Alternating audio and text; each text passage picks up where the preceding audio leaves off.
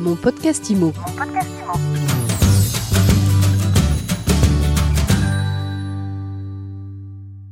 Où va le marché de l'immobilier? C'est la question que l'on se pose aujourd'hui dans mon podcast IMO.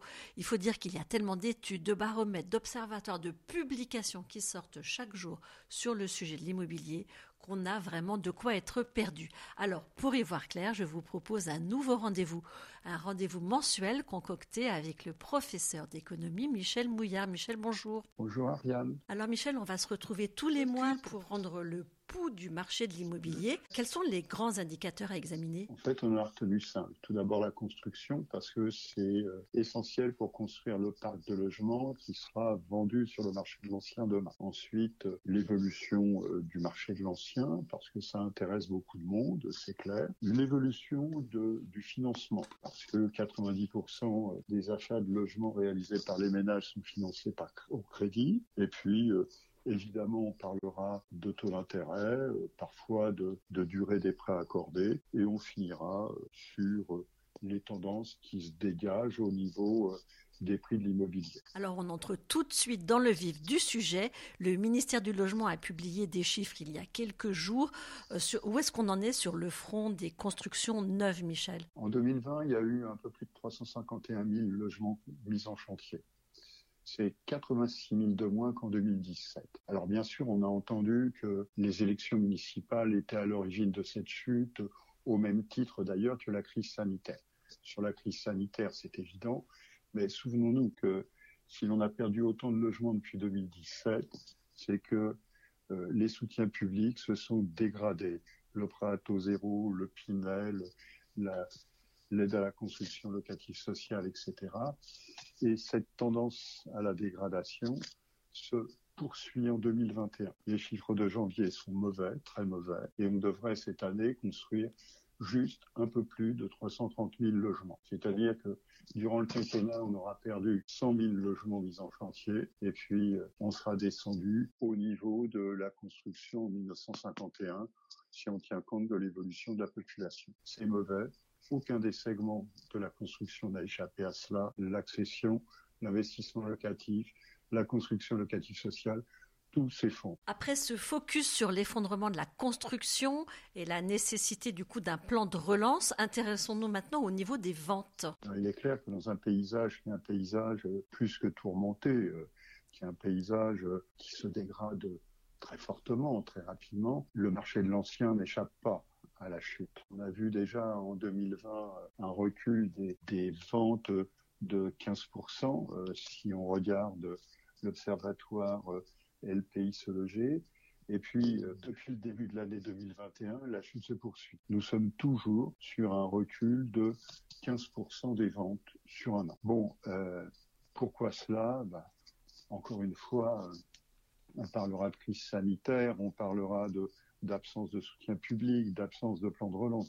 Et puis, et puis, ces euh, mauvaises mesures qui ont été prises euh, d'abord en décembre 2019 puis réaffirmées en décembre 2020. C'est ce qu'on appelle la recommandation euh, de la Banque de France, la recommandation du HCSF. Voilà, donc les ménages voient leur accès au crédit se réduire. Les ménages les plus modestes qui avaient soutenu l'expansion des marchés immobiliers, aussi bien dans le neuf que de l'ancien n'ont plus accès au crédit, l'activité recule, le marché de l'ancien n'y échappe pas.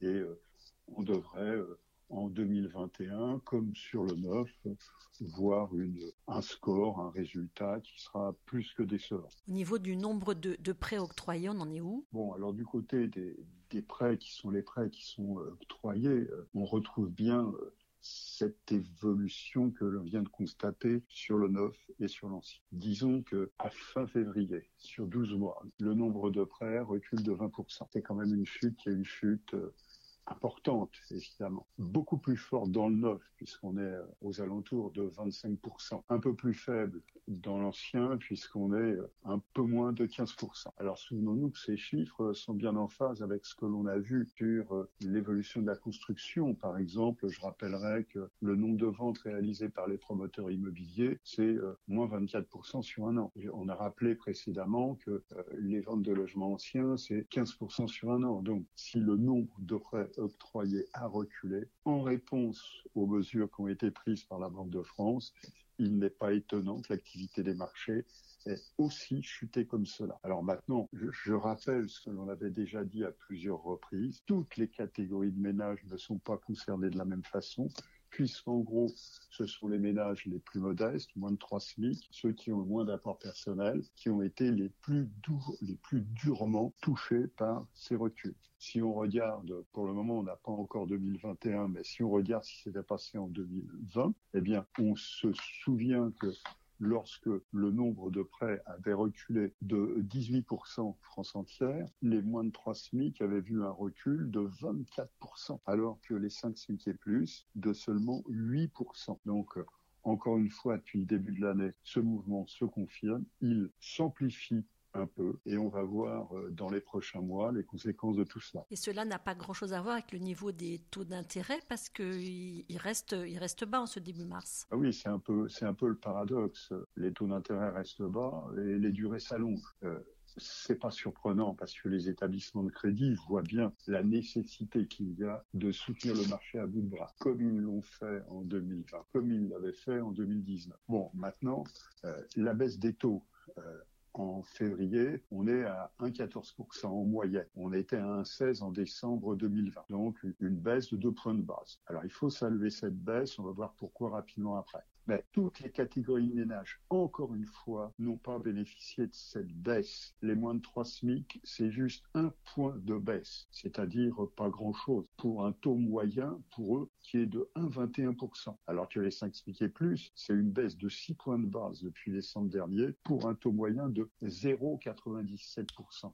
C'est-à-dire que pour ces ménages-là, nous sommes bien sous le 1% dont on parle depuis un certain temps déjà. Alors maintenant, il y a un, une situation nouvelle qui vient de s'ouvrir depuis, depuis le début du mois de février. Le taux de l'OAT ne baisse plus, n'est plus aussi négatif qu'il pouvait l'être auparavant. D'ailleurs, nous avons terminé le mois de février sur un taux de l'OAT positif. Ça n'était pas arrivé depuis euh, un an et demi. Ça signifie plein de choses, notamment pour ce qui nous intéresse ici, que les conditions de crédit ne vont probablement plus s'améliorer dans les prochains mois. Plein de raisons à cela, notamment parce que si le taux de l'OAT remonte, les marges des établissements vont commencer à s'éroder. Voilà, donc on est là aussi sur un paysage qui est bien l'image de tout ce que l'on a pu voir, comprendre, décrire depuis un an. Maintenant, euh, souvenons-nous aussi que l'évolution des taux, c'est une chose, les conditions d'octroi des prêts, c'en est une autre. Les conditions d'octroi des prêts ne se sont pas améliorées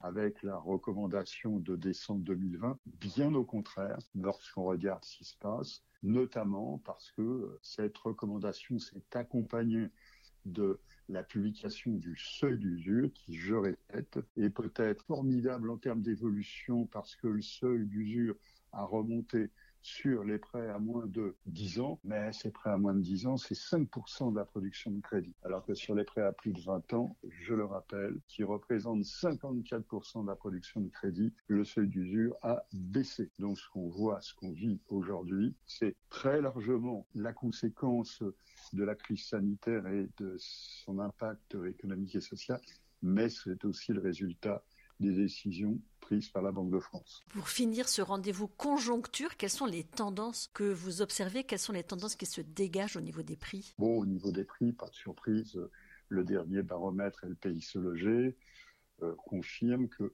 le mouvement de hausse des prix se poursuit. Nous sommes sur une hausse de 6,7% sur un an. Euh, ça nous confirme bien le mouvement qui est le mouvement que l'on a constaté en 2020 euh, et puis, euh, euh, on est heureux de constater que les notaires ont eux aussi publié dans le code de l'indice notaire le constat de cette accélération de la hausse des prix en 2020. Nous allons plus loin puisque nous disons que le mouvement se poursuit en ce début d'année. Et pour illustrer cela, voyons bien que toutes les villes de plus de 100 000 habitants connaissent une accélération de la hausse des prix. Et cette accélération de la hausse des prix, on va l'illustrer simplement par un exemple. Bordeaux. On se souvient de ce qui s'est passé à Bordeaux. On se souvient euh, de la manière dont euh, les prix avaient reculé en 2020 sur une partie de l'année après avoir connu une, envolée au cours des années précédentes. Eh bien, depuis quelques mois, depuis euh, l'été dernier, les prix remontent sur Bordeaux et nous sommes en, fin janvier sur une hausse de 7,5% sur un. Bon, voilà, j'ai pris l'exemple de Bordeaux, on aurait pu prendre beaucoup d'autres exemples, puisque même dans quasiment toutes les villes, 92% des villes de 50 000 habitants, le constat est identique. Alors maintenant, on ramène tout cela à Paris. Et on va finir là-dessus, si vous voulez bien. Faisons attention. Il est clair que sur Paris, depuis euh, l'été 2017, on dit les prix ralentissent. Nous savons qu'ils ralentissent. Et pour comprendre cela, voyons bien que là où nous étions sur des hausses de 6,5% il y a une année et demie, deux années encore, nous sommes aujourd'hui sur des hausses qui sont des hausses de 4,7%. C'est un ralentissement qui est un ralentissement qui est sensible, qui se poursuit avec une évolution dans scie, parce que Paris a cette particularité, comme beaucoup d'autres villes, que les prix n'évoluent pas de manière identique à chaque période de l'année. Donc en général, c'est bien ce qu'on constate, nous avons une tendance au recul des prix durant les mois d'hiver. Et puis, nous trouvons aussi cela généralement durant les mois d'été, lorsque le marché ne va pas très bien. Donc, on avait bien vu en, juin, juillet 2020, des prix euh, reculer sur Paris. Mais reculer sur un mois, deux mois, deux mois et demi peut-être. Mais au global, lorsque cette composante saisonnière est absorbée par le marché parisien, les prix reprennent leur tendance haussière. Je prends un exemple de cela. Nous étions, euh, par exemple, en, octobre 2019 euh, à moins 1,6% sur les prix des appartements parisiens. Et puis, nous étions euh, en février-mars 2020, avant le, gros choc du confinement, sur une hausse de 2,5%. Voilà, donc cette année, nous recommençons le même scénario. Nous avons des mois d'hiver avec une baisse saisonnière des prix. Et d'ailleurs, quand on regarde les publications du notariat parisien sur les trois derniers mois, nous voyons bien aussi que non corriger des variations saisonnières, ce dont on vient de parler, les prix reculent, mais corriger des variations saisonnières, les prix augmentent. Donc nous sommes sur un mouvement saisonnier, nous ne sommes pas sur une tendance baissière des prix. Et d'ailleurs, je termine en rappelant sur un an, nous sommes toujours sur une hausse de 4,7% des prix des appartements parisiens. Nous parlons de compromis, nous ne parlons pas de prix mesurés au niveau des actes définitifs. Nous sommes donc en avance de plusieurs mois sur les indices qui sont construits à partir de ces actes définitifs. C'est un problème qui est un problème important, qui mérite d'être appelé à chaque fois. Regardons de quoi les indicateurs parlent avant de tirer des conclusions définitives. Merci beaucoup Michel Mouillat. On vous retrouve le mois prochain pour notre nouveau rendez-vous conjoncture. Mon podcast Mon podcast Imo.